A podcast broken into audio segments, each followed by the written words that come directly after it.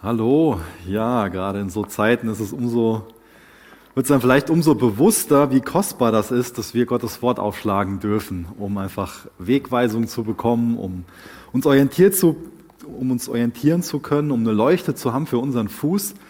Ihr könnt schon mal gerne 1. Gründer 15 aufschlagen. Da werden wir uns nochmal den Vers 10 ansehen.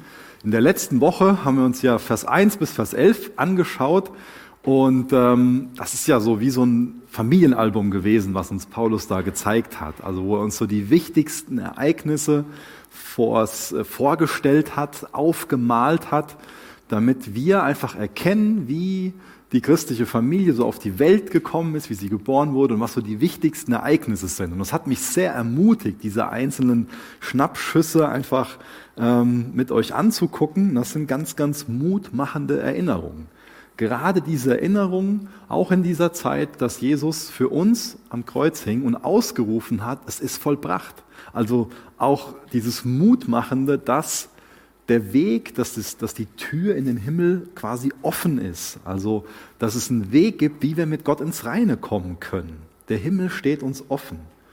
Und dann auch durch die Auferstehung von Jesus ein Bild aus unserer Zukunft zu bekommen. Also der auferstandene Jesus ist ein Bild von uns in der Zukunft, also von uns in der Zukunft, wenn wir ihm vertrauen.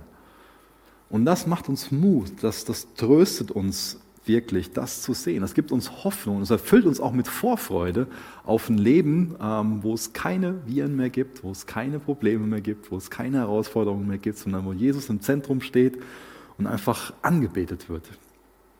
Aber noch ist das nicht so. Noch gibt es Viren, noch gibt es Probleme, noch gibt es Streit, alle möglichen Herausforderungen. Und das ist schon mal ja, schwierig, wie man damit gut umgeht. Und deswegen gucken wir uns heute nochmal den Vers 10 an. Und da steht so die Frage hinter, wie wir in der Zwischenzeit, also vom, vom Hier und Jetzt bis zu dem Zeitpunkt, wo das Bild aus der Zukunft, die auferstandene neue Schöpfung, äh, Wirklichkeit wird, wie wir in dieser Zwischenzeit so leben können. 1. Ähm, Korinther 15, Vers 10. Da sagt uns Paulus, aber durch Gottes Gnade bin ich, was ich bin. Und seine Gnade mir gegenüber, die ist nicht vergeblich gewesen, sondern ich habe viel mehr gearbeitet als sie alle. Nicht aber ich, sondern die Gnade Gottes, die mit mir ist. Ich bete noch mit uns.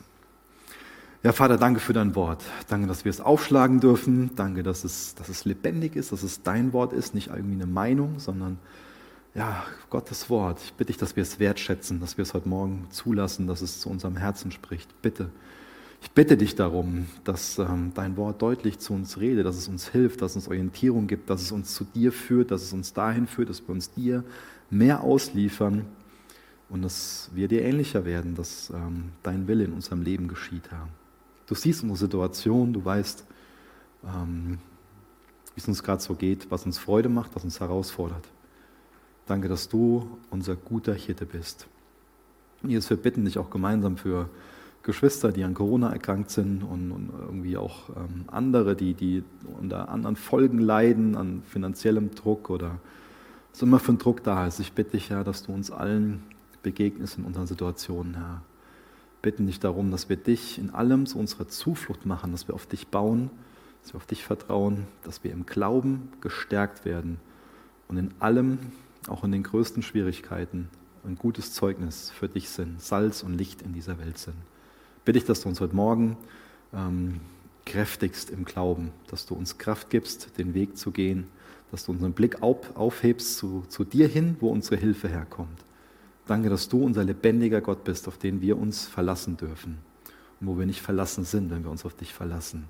Danke, dass du für uns da bist, Herr. Amen. Ja, was der Paulus an dem Text macht, ist, dass er die Gnade feiert. Und das ist ähm, eine gute Ermutigung für uns, dass wir auch die Gnade feiern können. Er betont ja hier immer wieder, dass es also nicht Gottes Verdienst ist, dass, äh, dass es nicht ähm, sein Verdienst ist, dass äh, er gerettet ist, sondern dass es allein Gottes Verdienst ist. Dass es also Gottes Gnade ist, dass er verwandelt ist, dass er anders lebt, dass er Jesus ähnlicher ist. Das ist ja schon eine krasse Verwandlung, die in Paulus Leben stattgefunden hat. Auf der einen Seite war da diese Person, die Christen gehasst hat, ganz leidenschaftlich gehasst hat, die sich dafür eingesetzt hat, dass Christen umkommen und sehr erfolgreich dafür eingesetzt hat, dass viele Christen sterben. Und jetzt ist er ein Seelsorger von Christen. Jetzt ist er jemand, der Gottes Wort aufgeschrieben hat. Große Teile des Neuen Testaments. Vorher jemand, der von Hass erfüllt ist, jetzt jemand, der von Liebe erfüllt ist. Eine ganz krasse Veränderung. Und für die Veränderung gibt er Gott die Ehre und sagt, das ist Gottes Verdienst. Es ist Gottes Verdienst, dass, dass er jetzt so anders lebt. Es ist Gottes Verdienst, dass er gerettet ist. Das ist ja eine ganz wichtige Sache, dass ähm, das auch während der Reformation ähm, so wiederentdeckt wurde, dass man allein durch Gottes Gnade und nicht durch den eigenen Verdienst gerettet werden kann. Was aber vielleicht passiert ist durch diese Wiederentdeckung der Gnade, dass der ein oder andere für sich so denkt, jo, jetzt bin ich aus Gnade gerettet und ähm, ja, mal gucken, was Gott jetzt so macht. Ich lebe jetzt mal so weiter, wie ich bisher gelebt habe. Vielleicht ist es gar nicht so weit verbreitet, dieser, dieser Gedanke, den ich gerade genannt habe, aber ich denke, was viel weiter verbreitet ist, ist eine falsche Vorstellung davon, was Gottes Verantwortung in meinem Leben ist, in deinem Leben ist und was deine eigene Verantwortung ist. Ist dir das bewusst, was Gottes Verantwortung in deinem Leben ist? Und ist dir bewusst, was deine eigene Verantwortung ist? Also wir verdienen unsere Errettung nicht durch Werke. Wir verdienen es nicht, Jesus ähnlicher zu werden. Und trotzdem setzen wir uns sehr dafür ein. Trotzdem nehmen wir große Anstrengungen auf uns, um Jesus ähnlicher zu werden. Gnade ist also das Gegenteil von Verdienst, aber nicht das Gegenteil von Anstrengung. Das ist wichtig, das für uns zu verstehen. Es gilt also schon auch für uns, dass wir die Verantwortung, die wir haben, wirklich wahrnehmen, dass wir die klar definieren können.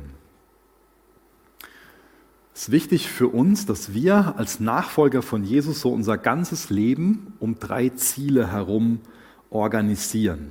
Also unser erstes Ziel, das meine ist das oberste Ziel, das, was uns allen also wirklich am allerwichtigsten ist, zumindest sein sollte.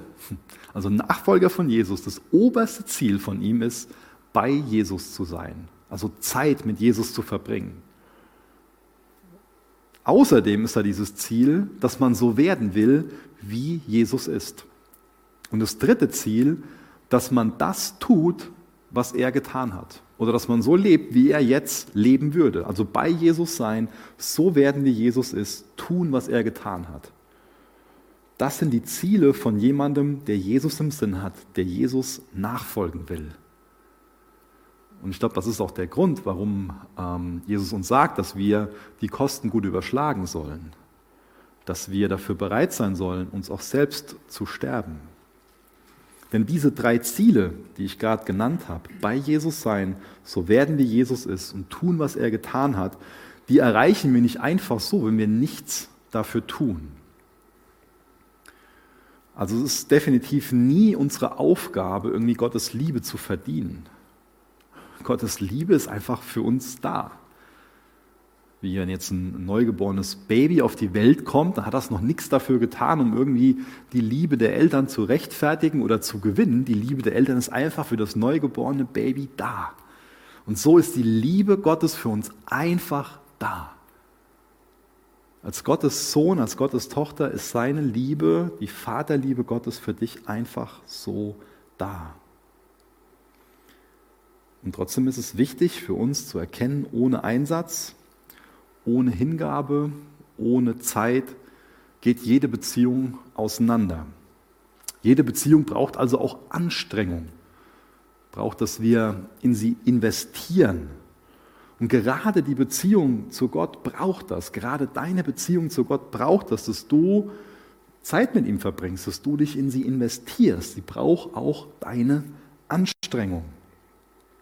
Du hast persönlich auch einen wichtigen Anteil an deiner Veränderung, an deiner Umgestaltung, an deiner Veränderung hin, ja, Jesus ähnlicher zu werden. Und Gott hat einen sehr, sehr wichtigen Anteil. Gott hat bestimmt den wesentlich größeren Anteil daran. Also ohne ihn können wir nicht und ohne uns wird er nicht.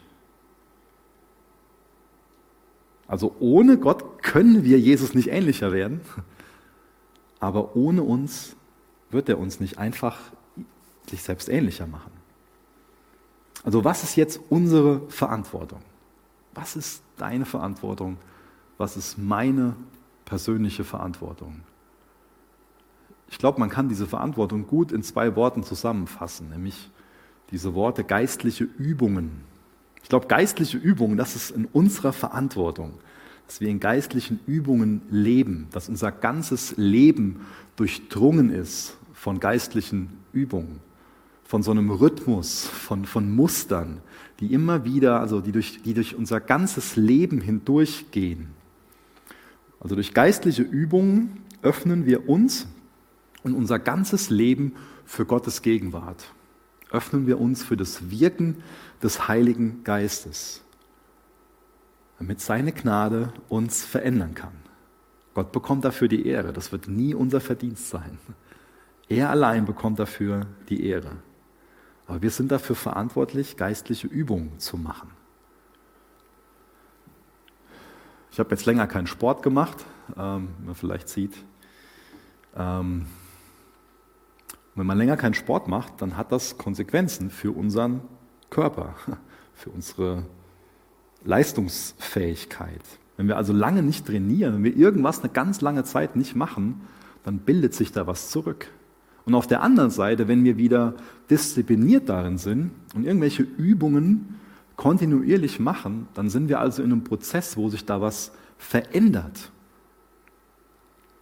Dann stellt sich auch ein Lernerfolg ein. Dann verändert sich auch unser Charakter. Dann verändern sich auch unsere Wünsche. Es ist wichtig, dass wir da also in solchen Prozessen denken, in einem Weg denken. Zuallererst wurden die Christen ja nicht Christen genannt, sondern wurden der Weg genannt. Die haben sich also auf einen Weg begeben. Und dieser Weg ist durchdrungen von diesen geistlichen Übungen. Wenn man auf dem Weg ist, dann wird da ein Wachstum sein. Dann wird es da was geben, dass wir Jesus ähnlicher werden. Dass wir viel mehr das lieben, was er liebt. Dass wir das wertschätzen, was er wirklich wertschätzt. Dass wir ihm ähnlicher werden. Immer mehr ja, seine, seine Charaktereigenschaften bekommen. In 1. Korinther 9 ähm, ist vor etlichen Wochen drum, ich lese mal Vers 23 bis 25, da ähm, beschreibt Paulus, ähm, dass dieses äh, Bild, was ich gerade verwendet habe, von einem Sportler, von einem Wettkämpfer, dass das nicht meine Idee ist, sondern ähm, dass, äh, dass das tatsächlich ein, ein gutes ähm, Beispiel dafür ist, um uns Christen zu beschreiben. Ich tue aber alles, also 1. Korinther 9, Vers 23 sagt er, ich tue aber alles um des Evangeliums willen, um an ihm Anteil zu bekommen. Wisst ihr nicht, dass die, welche in der Rennbahn laufen, zwar alle laufen, aber einer den Preis empfängt? Lauft so, dass ihr ihn erlangt. Jeder aber, der kämpft, ist enthaltsam in allem. Jene freilich, damit sie einen vergänglichen Siegeskranz empfangen, wir aber einen unvergänglichen. Also die Nachfolge ist wie so ein Wettkampf. Er beschreibt uns also mit, als, als Sportler, als Athleten. Und so ein Sportler, ein Athlet, ein Leistungssportler, der trainiert sehr hart, der trainiert sehr diszipliniert. Und durch die geistlichen Übungen werden wir also von innen nach außen verändert. So ein bisschen das, was auch in Römer 12, Vers 2 äh, beschrieben wird, dass wir durch die Erneuerung unseres Sinnes dann dazu in der Lage sind, dass sich unser Verhalten ändert und dass wir Gottes Willen in allem tun. Geistliche Übungen. Welche geistlichen Übungen gibt es denn, wenn es so wichtig ist, dass unser ganzes Leben davon durchdrungen ist, dass es so Rhythmen sind, dass es Muster sind, die unser Leben durchziehen? denke, es gibt nirgendwo in der Bibel so eine abgeschlossene Liste an geistlichen Übungen. Und wir finden immer wieder verschiedene geistlichen Übungen quer durchs, durch die Bibel verteilt. Also Gebet und Fasten ist auf jeden Fall eine geistliche Übung, die wir finden. Oft auch verbunden mit ähm, Stille und Einsamkeit. Dann auch alles so rund um das Wort Gottes, um die Bibel, dass wir über sie nachdenken, dass wir sie langsam lesen dass wir einfach nur mal länger einen Text durchlesen, dass wir vielleicht auch nur mal einzelne Verse auswendig lernen, mit anderen darüber sprechen. Also alles rund um das Wort Gottes. Gibt es auch ganz viele geistliche Übungen, die man da machen kann. Auch Gemeinschaft zu haben, Rechenschaftsbeziehungen so zu pflegen, wirklich das, das äh, Herz zu öffnen, Vertrauen zu haben und ähm, ja, so einfach wirklich offene Gemeinschaft zu, zu suchen. Ähm, das, was wir als Gemeinde, vor allen Dingen so in Chapel Groups, auch in unseren Hauskreisen so leben wollen. Auch der Sabbat ist eine geistliche Übung. Ähm, wir sehen auch das Feiern, Feste sind für Gott eine wichtige Sache, ihm zur Ehre zu feiern. Ähm, Sonntagsgottesdienste, also Anbetung mit Musik, eine Predigt, das Abendmahl feiern, Gemeinschaft haben, sich sehen, wahrnehmen, zugewandt sein, einfach alles geistliche Übungen. Auch, dass wir so einen bewussten Konsum leben, auch einen einfachen Lebensstil, das sehen wir auch in Jesu Leben. Und auch das ist eine geistliche Übung. Das ist eine Sache, die wir vielleicht oft ein bisschen unterschätzen. Aber wenn wir uns angucken, wie häufig Jesus über den Punkt spricht, ähm, da sind wir ziemlich umgehauen. Ähm, wenn das für dich gerade so ein Fragezeichen ist, dann mach das mal über die Feiertage, nimm dir mal die Zeit, durch die Evangelien zu lesen und schreib dir mal alles auf, was Jesus zu einem einfachen Lebensstil und auch zu einem bewussten Konsum, zu Armut und zu Reichtum sagt. Das kann für uns sehr lehrreich und sehr verändernd sein. Natürlich ist auch Dienst eine geistliche Übung, ob jetzt innerhalb von der Gemeinde oder auch diakonischer Dienst. Ähm, so überhaupt auch Zeugnis geben, missionarischer Dienst, Gutes tun, wirklich großzügig sein, alles geistliche Übungen. Auch Jüngerschaft und auch ähm, Seelsorge sind auch geistliche Übungen. Auch Trauern und Klagen, also insgesamt so die eigenen Schmerzen in Gottes Gegenwart zu verarbeiten, auch Schuld zu bekennen, sind alles geistliche Übungen. Wie ist denn dein Trainingsplan? Ähm, was, was von den Dingen setzt du schon um? Was davon lebst du? Ich glaube, dass es jetzt auch so Richtung Jahresende ähm, ein guter Punkt sein kann, dass wir uns dafür sensibilisieren und für uns so einen ganz, ganz gesunden Trainingsplan entwickeln. Denn nur wenn unser Leben wirklich von diesen Dingen durchdrungen ist, dann können wir auch in diesen Zielen leben, die ich eben definiert habe, die für jeden Nachfolger, die für jeden Jünger Jesu gleich sind. Bei Jesus sein, so werden wie Jesus ist, tun, was er getan hat. Also nur durch Disziplin bin ich in der Zukunft dazu fähig, was zu tun, was ich gerade noch nicht kann. Ich konnte mal zehn Kilometer in einer einigermaßen okay Zeit joggen. Wenn ich das jetzt gleich versuchen würde, könnte ich das nicht. Da würde ich irgendwie jämmerlich nach einem Kilometer wahrscheinlich keine Puste mehr haben.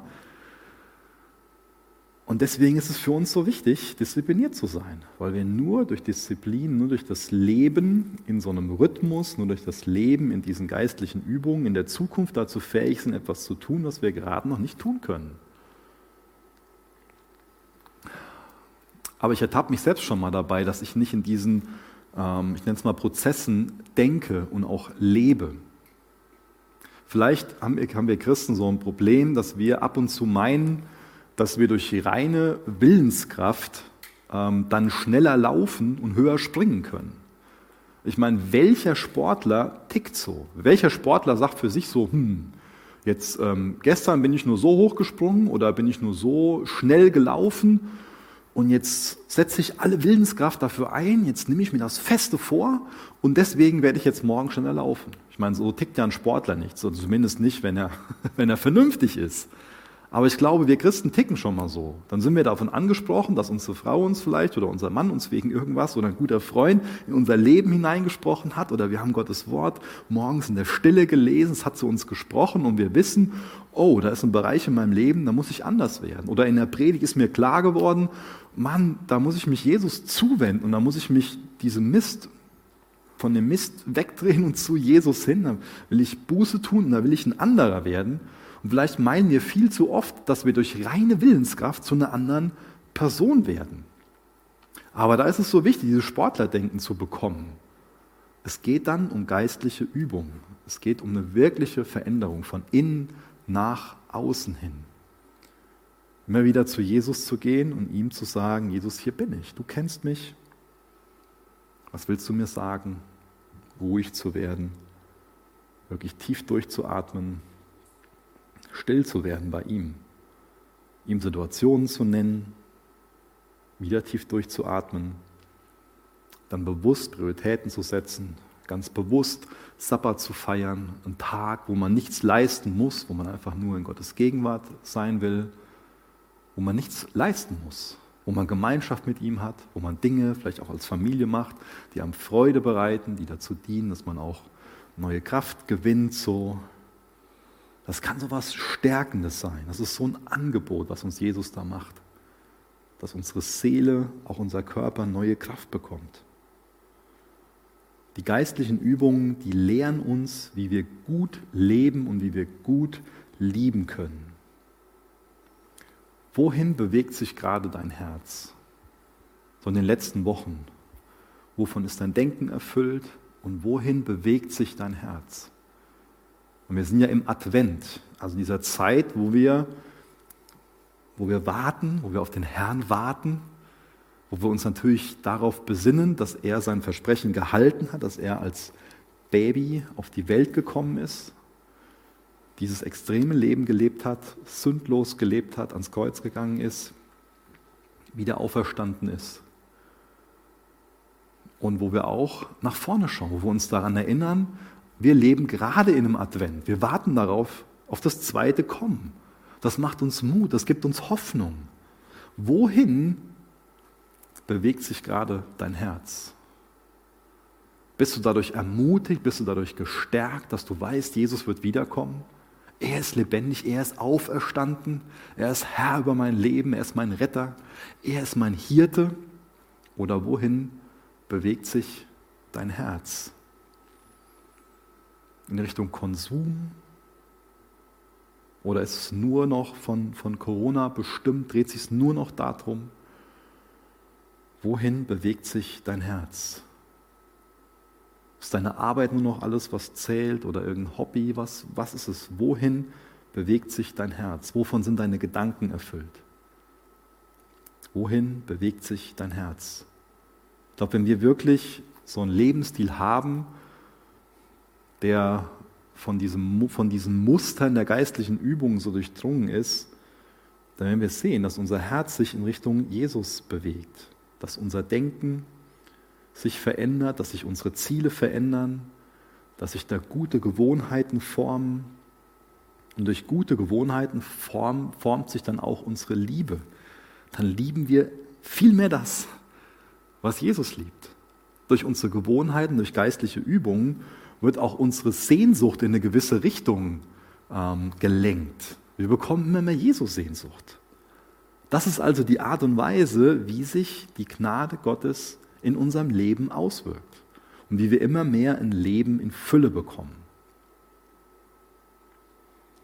Ich denke, bei den geistlichen Übungen ist auch wichtig, dass da so eine ausgewogene Balance in unserem Leben ist. Es gibt geistliche Übungen, wo wir einfach, ja, die wir in der Einsamkeit machen oder die wir alleine irgendwo machen. Und es gibt andere geistliche Übungen, die wir in Gemeinschaft machen. Es gibt geistliche Übungen, wo wir eher ähm, ja, Abstinenz sind, wo wir etwas, wo wir bewusst Nein, für, Nein zu etwas sagen, wo wir uns bewusst etwas ähm, enthalten. Und es gibt wiederum andere Übungen, wo wir bewusst vielleicht was in unser Leben einladen, etwas hinzufügen. Und ähm, da sind wir einfach alle unterschiedlich. Da haben wir vielleicht auch unterschiedliche Stärken. Der eine, der ist lieber alleine, der andere ist lieber in Gemeinschaft. Aber da ist wichtig, dass wir lernen, dass so eine, so eine Ausgewogenheit in unser Leben kommt.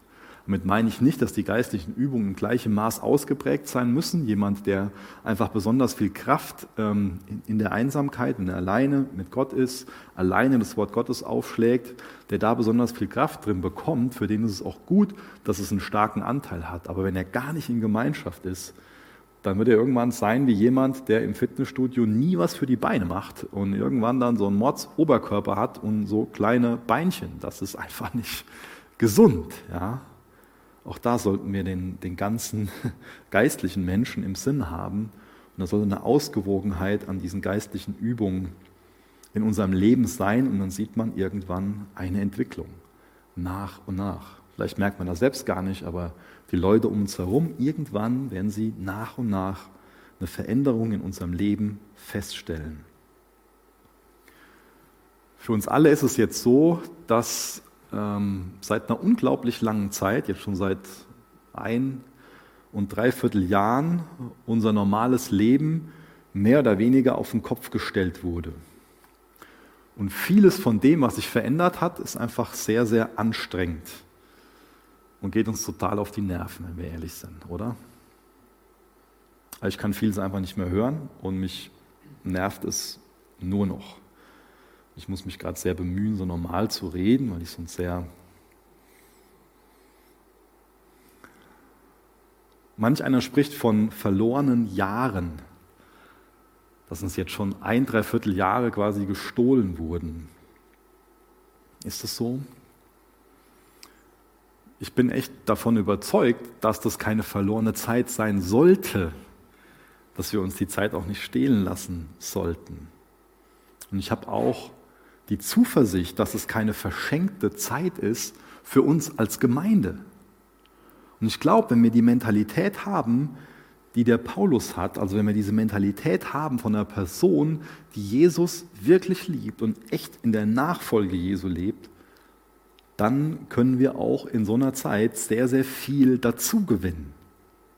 Also ich hoffe, dass so ein Sportsgeist in uns geweckt wird, dass wir diese Herausforderungen nicht so als eine lästige Störung empfinden, sondern dass wir wirklich Gottes Hilfe in unser Leben einladen und das Ganze sogar mit Freude angehen. Und das ist auch ein Kampf für mich. Also das predige ich mir selbst. Ich teile nur das mit euch, was ähm, Gott mir auch persönlich sagen musste. Aber vielleicht schüttelst du jetzt irgendwie innerlich den Kopf und regst dich auf und denkst dir, Micha, sprichst du hier von, von Freude, aber da sind Menschen krank. Menschen sterben, Menschen haben dauerhaft irgendwelche Spätfolgen, Menschen sind, ein, sind einsam, Menschen sind finanziell total herausgefordert. Dann schauen die Geimpften auf die Ungeimpften herab und die Ungeimpften halten sich für besser als die Geimpften und siehst du den ganzen Druck, der ausgeübt wird. Ich habe Angst, meinen Job zu verlieren. Ich will mich nicht impfen lassen. Ich habe Angst davor. Oder der andere sagt, ähm, ich habe mich impfen lassen. Wie kann jemand so Punkt, Punkt, Punkt sein und das nicht machen? Wie kann jemand so lieblos sein und ich höre jetzt mal auf. Und Micha, dann redest du von, von Freude und Gewinn? Ehrlich? Jakobus 1, Vers 2. Seht es als einen ganz besonderen Grund zur Freude an, meine Geschwister, wenn ihr Prüfungen verschiedenster Art durchmachen müsst. Ihr wisst doch, wenn euer Glaube erprobt wird, und sich bewährt, bringt das Standhaftigkeit hervor. Und durch die Standhaftigkeit soll das Gute, das in eurem Leben begonnen hat, zur Vollendung kommen. Ich lese es nochmal vor, weil es so wichtig ist, so eine wichtige Botschaft für uns, an uns, zumindest an mich. Seht es als, eine, als einen ganz besonderen Grund zur Freude an, meine Geschwister, wenn ihr Prüfungen verschiedenster Art durchmachen müsst Ihr wisst doch, wenn euer Glaube erprobt wird und sich bewährt, bringt das Standhaftigkeit hervor. Und durch die Standhaftigkeit soll das Gute, das in eurem Leben begonnen hat, zur Vollendung kommen. Jakobus schreibt hier von einem ganz besonderen Grund zur Freude, wenn wir in Prüfungen verschiedenster Art sind. Das ist für uns alle eine Prüfung gerade. Und ich glaube, ein Stück weit hilft uns auch die jetzige Zeit, dass wir uns darüber bewusst werden, also selbst so reflektiert sind, dass wir für uns wissen, was ist denn das oberste Ziel meines Lebens? Und für jemanden, der sich selbst als Christ bezeichnet, ist es natürlich klar. Natürlich geht es darum, Jesus nachzufolgen. Ja? Natürlich geht es um die drei Punkte, die ich eben genannt habe. Bei Jesus sein, so werden wie Jesus ist, tun, was er getan hat. Aber die Frage ist, ob das wirklich für uns alle so ist, ob das wirklich die obersten Ziele in unserem Leben sind, ob es wirklich so ist, dass wir bei Jesus sein wollen, so werden wollen, wie Jesus ist und dass wir wirklich das tun wollen, was er getan hat. Wir leben ja in einer Gesellschaft, wo diese Ziele, die ich gerade definiert habe, für die allermeisten Leute überhaupt keinen Sinn machen. Die Menschen um uns herum ticken ganz anders. Und deswegen ist das eine ganz, ganz klare Gegenkultur, die wir leben, wenn wir diese Ziele verfolgen. die meisten Menschen um uns herum haben ja andere Ziele. Ich sag mal, eher Ziele, die durch den Atheismus geprägt sind. Also Ziele im Sinne von, ich will ein, ein Leben leben in, in, Sicherheit, möglichst viel, ähm, möglichst viel Glücksmomente erleben. Und Gesundheit gehört auch dazu. Das, das ist so, glaube ich, das, was, was viele Leute für sich als was ganz, als das oberste Ziel ansehen. So Hauptsache gesund und Hauptsache viele Glücksmomente, Hauptsache ein einfaches Leben, natürlich angereichert mit schönen Erlebnissen. Das heißt, vielen geht es darum, möglichst viel Schmerzen zu vermeiden. Und Leid wird keinen Wert beigemessen, sondern Leid ist immer was Schlimmes. Also Leid muss außerhalb von unserem Leben sein. Wir wollen möglichst kein Leid haben. Wir wollen Schmerzen umgehen. Aber wie ist das wirklich mit einer Person, die Christuszentriert lebt? Also wie ist es mit einer Person, die der Person nachfolgt, die mit Schmerzen vertraut ist, die mit Leid vertraut ist? Eine Person, die Jesus nachfolgt. Jesus, der die Herrlichkeit, die er beim Vater hatte, verlassen hat, Mensch geworden ist. darauf besinnen wir uns ja gerade im Advent, oder? Jesus ist Mensch geworden. Er hat so viel Leid auf sich genommen. Ganz bewusst so viel Leid auf sich genommen. Dazu war er bereit.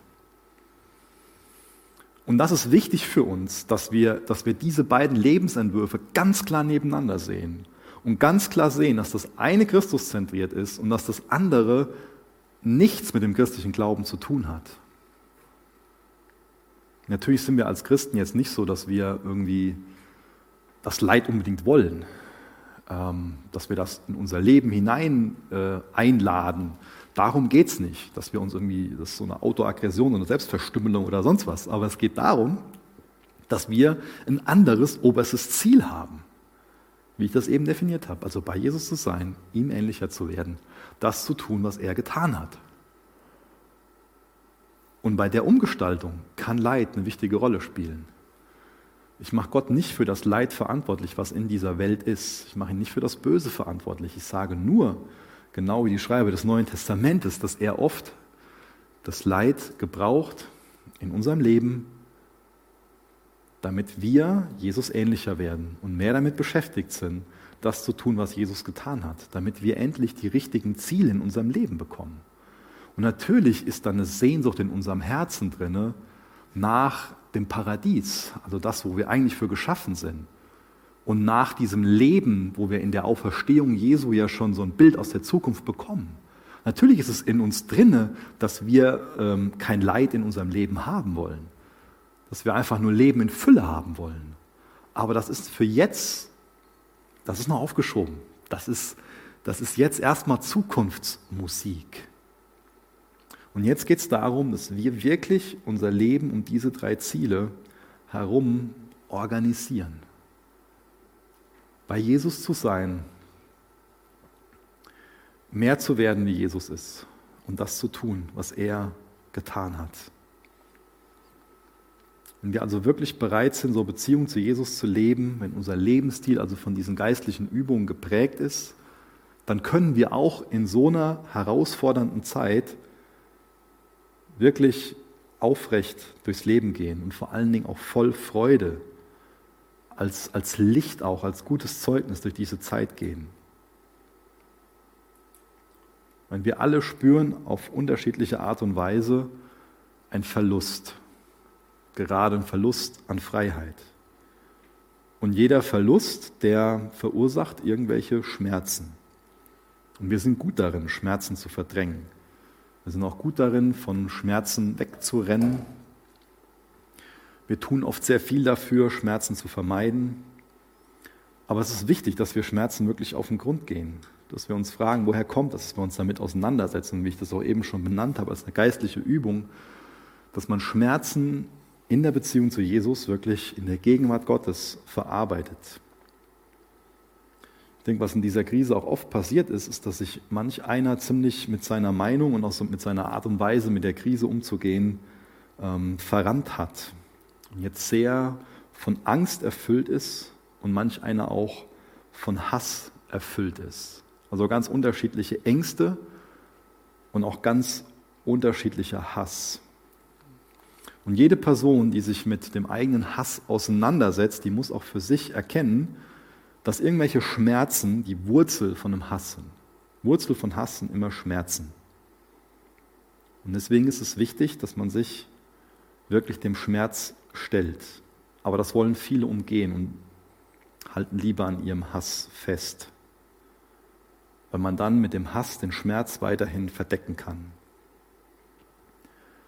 Ich finde es sehr, sehr, sehr, sehr interessant, darüber nachzudenken, dass es manche Menschen gibt, die generell in Krisen eher wachsen und aufblühen, die danach wirklich gestärkt aus einer Krise hervorgehen und dass andere an schmerzhaften Erfahrungen eher zerbrechen oder geschwächt herauskommen.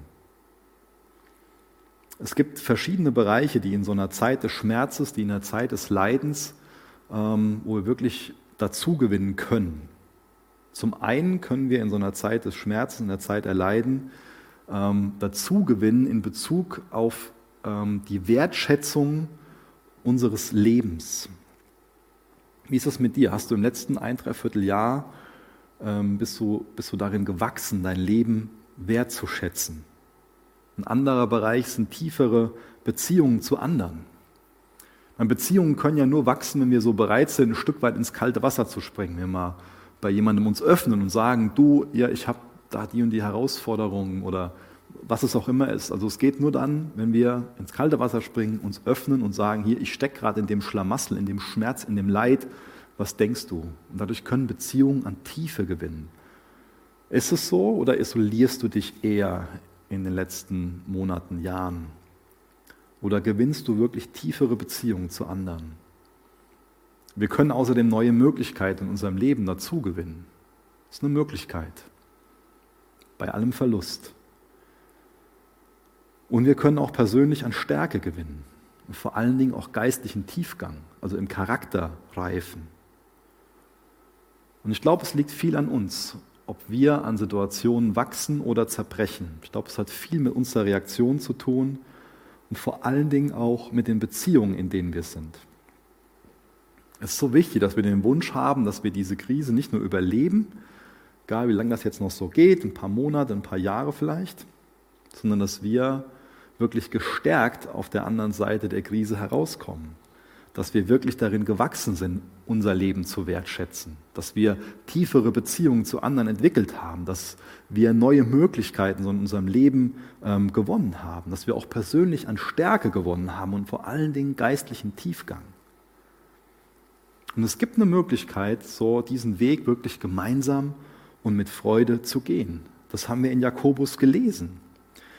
Seht es als einen ganz besonderen Grund zur Freude an, meine Geschwister, wenn ihr Prüfungen verschiedenster Art durchmachen müsst. Ihr wisst doch, wenn euer Glaube erprobt wird und sich bewährt, bringt das Standhaftigkeit hervor. Und durch die Standhaftigkeit soll das Gute, das in eurem Leben begonnen hat, zur Vollendung kommen.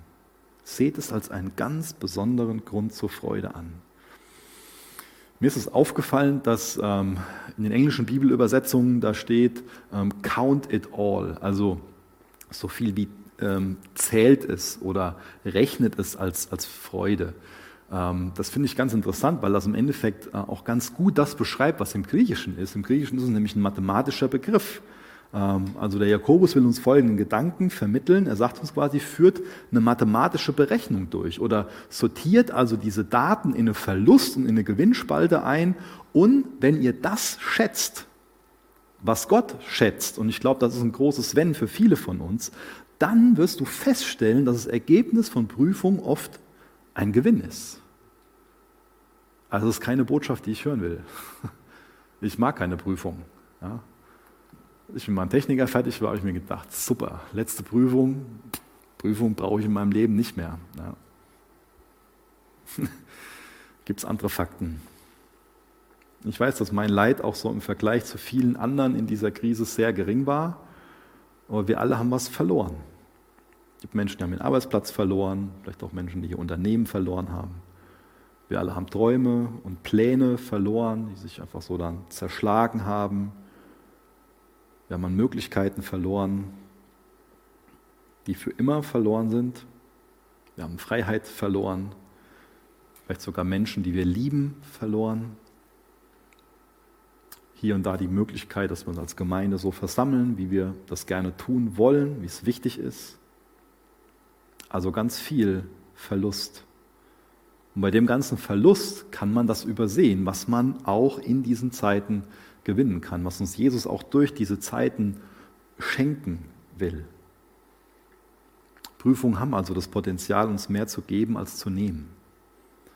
Da ist mehr Gewinn als Verlust möglich. Und daher ist die logische Emotion, wenn man also dem Denken von dem Jakobus folgt, Freude. Dadurch ist Freude möglich. Also er sagt uns nicht, dass wir uns trotz Prüfungen freuen sollen, sondern die Freude, die sollen wir haben wegen dem, was es in uns bewirkt, weil wir das wertschätzen.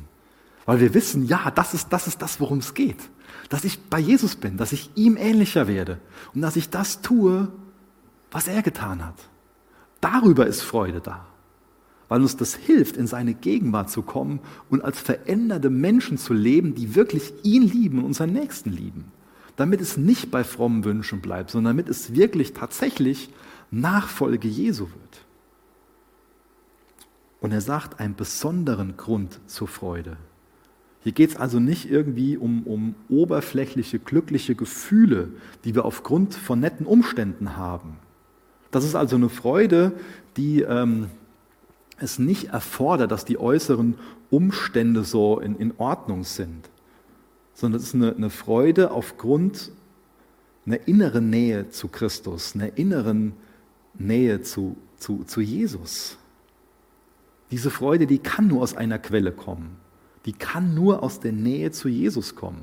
In Johannes 15, Vers 11, da lesen wir, ich sage euch das, damit meine Freude euch erfüllt und eure Freude vollkommen ist. Ich meine, die Freude, die wir in der Welt finden, die ist nie vollkommen, die ist immer nur kurzweilig. Das ist mehr Spaß. Ja? Ich sage euch das, damit meine Freude euch erfüllt und eure Freude vollkommen ist. Nur in Christus ist vollkommene Freude. Von welcher Freude bist du erfüllt? Ich muss euch sagen, ich bin oft in letzter Zeit nicht so von Freude erfüllt gewesen. Das lag aber an mir, wie ich mit Situationen umgegangen bin. Ich sage euch das, damit meine Freude euch erfüllt und eure Freude vollkommen ist. Das ist also keine Freude, die uns die Welt gibt und dadurch kann uns die Welt diese Freude auch nicht nehmen. Das ist auch keine Freude, die wir durch äußere Umstände bekommen und deswegen können uns äußere Umstände diese Freude nicht nehmen. Das ist eine Freude, die wir nur durch Christus haben.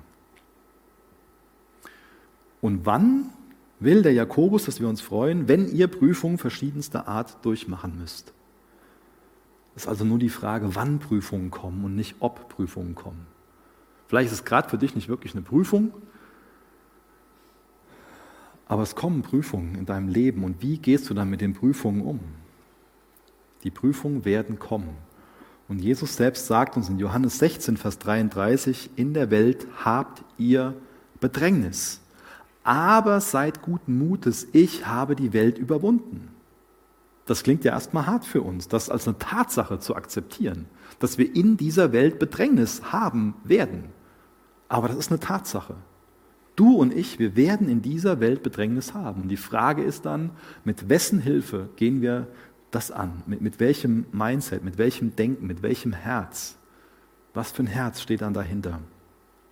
Gehen wir das an in der Abhängigkeit zu Christus, in der Abhängigkeit zu Jesus? Das klingt erstmal hart. Ihr habt in der Welt Bedrängnis. Aber es ist so wichtig, dass wir diese Tatsache akzeptieren. Es ist wichtig, dass wir die Tatsache akzeptieren, dass das Leben schwer ist. Das ist nicht nur der Weg zur Weisheit, das ist auch der Weg zur Freude. Und es ist umso härter in unserem Leben, wenn wir so die Erwartung haben, ist alles leicht. Ich meine, vor allen Dingen, wenn ich Jesus liebe, dann ist alles leicht in meinem Leben. Das ist eine Lüge des Teufels, wenn du das glaubst. Und das ist keine Lehre des Neuen Testamentes. in meinem Jahresplan sind viele verschiedene Dinge vorgesehen, aber da sind keine Prüfungen ähm, vorgesehen. In meinem Fünfjahresplan kommen keine Prüfungen vor. Ich mag keine Prüfungen. Ich mag keinen Schmerz. Betrachtet diese Prüfung als reine Freude.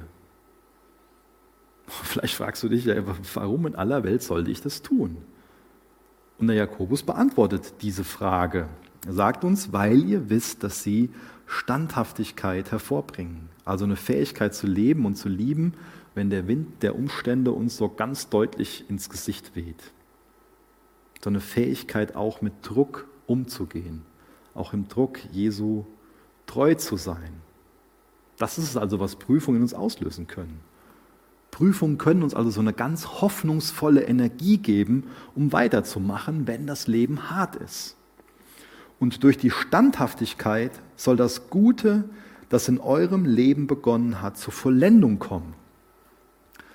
Also da ist was, was noch nicht vollständig ist, was noch nicht ganz ist. Uns fehlt da also was. Aber nach der Prüfung ist da was Vollständigeres. Deswegen ist so wichtig, dass wir verstehen für uns, da ist ein Mangel. Und diesem Mangel kann Gott nur begegnen, indem er uns durch Prüfungen hindurch hilft und wir uns von ihm helfen lassen. Und deswegen ist so wichtig, dass wir nicht, vor, nicht, nicht ähm, vorzeitig so aus, aus äh, Prüfungen fliehen wollen, sondern dass wir es zulassen, dass, dass ähm, Gott uns durch das, wo, wo wir gerade drinnen sind, reifer macht. Es sind ganz verschiedene Prüfungen. Und in dem Ganzen will Gott auch so einem Mangel von uns begegnen. Das ist mit viel Schmerz verbunden. Und deswegen ist es so wichtig, dass wir auf den schauen, der wirklich mit Schmerz vertraut war. Und das will ich nochmal tun, so damit die Predigt auch abschließen, indem wir nochmal Hebräer aufschlagen, Hebräer 12, Vers 1. Geht auf der einen Seite jetzt darum, das von Jakobus zu lernen, dass wir seinem Aufruf folgen, so in Prüfung mit Freude ausharren.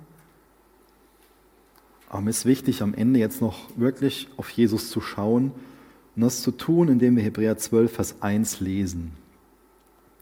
Wir sind also von einer großen Schar von Zeugen umgeben, deren Leben uns zeigt, dass es durch den Glauben möglich ist, den uns aufgetragenen Kampf zu bestehen. Also da ist ein, ist ein Kampf, der, der uns aufgetragen ist, der dir aufgetragen wird. Und durch den Glauben ist es möglich, diesen Kampf zu bestehen. Deshalb wollen auch wir, wieder das gleiche Bild, das wir eben schon lange verwendet haben, wie Läufer bei einem Wettkampf mit aller Ausdauer dem Ziel entgegenlaufen. Wir wollen alles ablegen, was uns beim Laufen hindert, uns von der Sünde trennen, die uns so leicht gefangen nimmt, und unseren Blick auf Jesus richten, den Wegbereiter des Glaubens, der uns ans Ziel vorausgegangen ist. Deswegen ist es so wichtig, auf ihn zu schauen, weil er, er ist schon am Ziel. Er ist uns vorausgegangen. Es geht darum, in seinen Fußstapfen zu leben. Und jetzt ein ganz wichtiger Satz, weil Jesus wusste, welche Freude auf ihn wartete, nahm er den Tod am Kreuz auf sich und auch die Schande, die damit verbunden war, konnte ihn nicht abschrecken. Also Leid und Schande hat er bewusst auf sich genommen, konnte ihn nicht abschrecken wegen der Freude, die vor ihm liegt. Hast du diese Freude, die dir liegt, im Blick und bist du jetzt schon von der Freude erfüllt? Weil Jesus wusste, welche Freude auf ihn wartete, nahm er den Tod am Kreuz auf sich und auch die Schande, die damit verbunden war, konnte ihn nicht abschrecken. Deshalb sitzt er jetzt auf dem Thron im Himmel an Gottes rechter Seite. Wenn ihr also in der Gefahr steht, in welcher Gefahr? Wenn ihr also in der Gefahr steht, müde zu werden, dann denkt an Jesus. Wie sehr wurde er von sündigen Menschen angefeindet und wie geduldig hat er alles ertragen. Wenn ihr euch das vor Augen haltet, werdet ihr nicht den Mut verlieren. Das ist so kostbar, dass wir uns Jesus vor Augen halten können und dadurch nicht den Mut verlieren werden, dadurch auch von Freude erfüllt werden, dadurch dazu ermutigt werden, wirklich durchzuhalten, auszuhalten nicht aufzugeben. und auch vor allen Dingen weiter zu trainieren, in den geistlichen Übungen zu leben. Und dann wird es auch so sein, dass auch in Zeiten des Leids und des Schmerzes, dass wir da Freude haben können, dass wir uns nicht von Angst einnehmen lassen, sondern wirklich von der Freude an Christus erfüllt sind. Christus ist unsere Freude, er allein. Ich bete noch mit uns.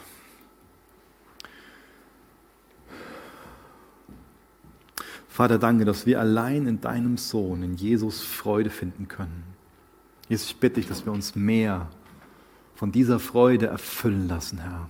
Du weißt, wie wir gerade denken, wie wir gerade so ticken, wo unser Herz von voll ist, wo unsere Gedanken von erfüllt sind, was wir gerade für Sehnsucht haben und was wir gerade für einen Schmerz verspüren. Ich bitte, ich lade dich ein, dass du uns begegnest in unserem Schmerz, in unserer Freude, dass wir uns mehr an dir ausrichten, dass unser Leben durchdrungen ist von diesen geistlichen Übungen, dass wir uns auf diesen Weg begeben, dass es wirklich in unserem Leben darum geht, bei dir zu sein. Dass es wirklich darum geht, dir ähnlicher zu werden. Und dass es wirklich darum geht, das zu tun, was du getan hast.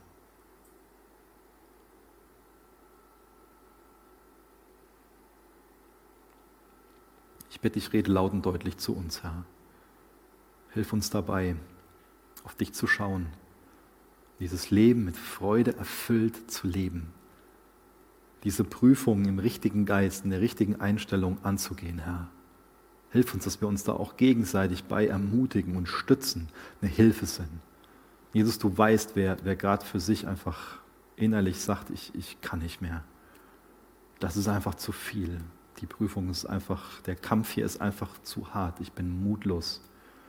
Ich bitte dich, dass du Mut machst, Herr, dass du aufrichtest, dass uns als Gemeinde echt dabei hilft, dass wir uns gegenseitig Mut spenden, dass wir uns gegenseitig darin ermutigen, wirklich auf dich zu schauen, dass wir uns von dir der Freude erfüllen lassen. Schenk du da Gnade für.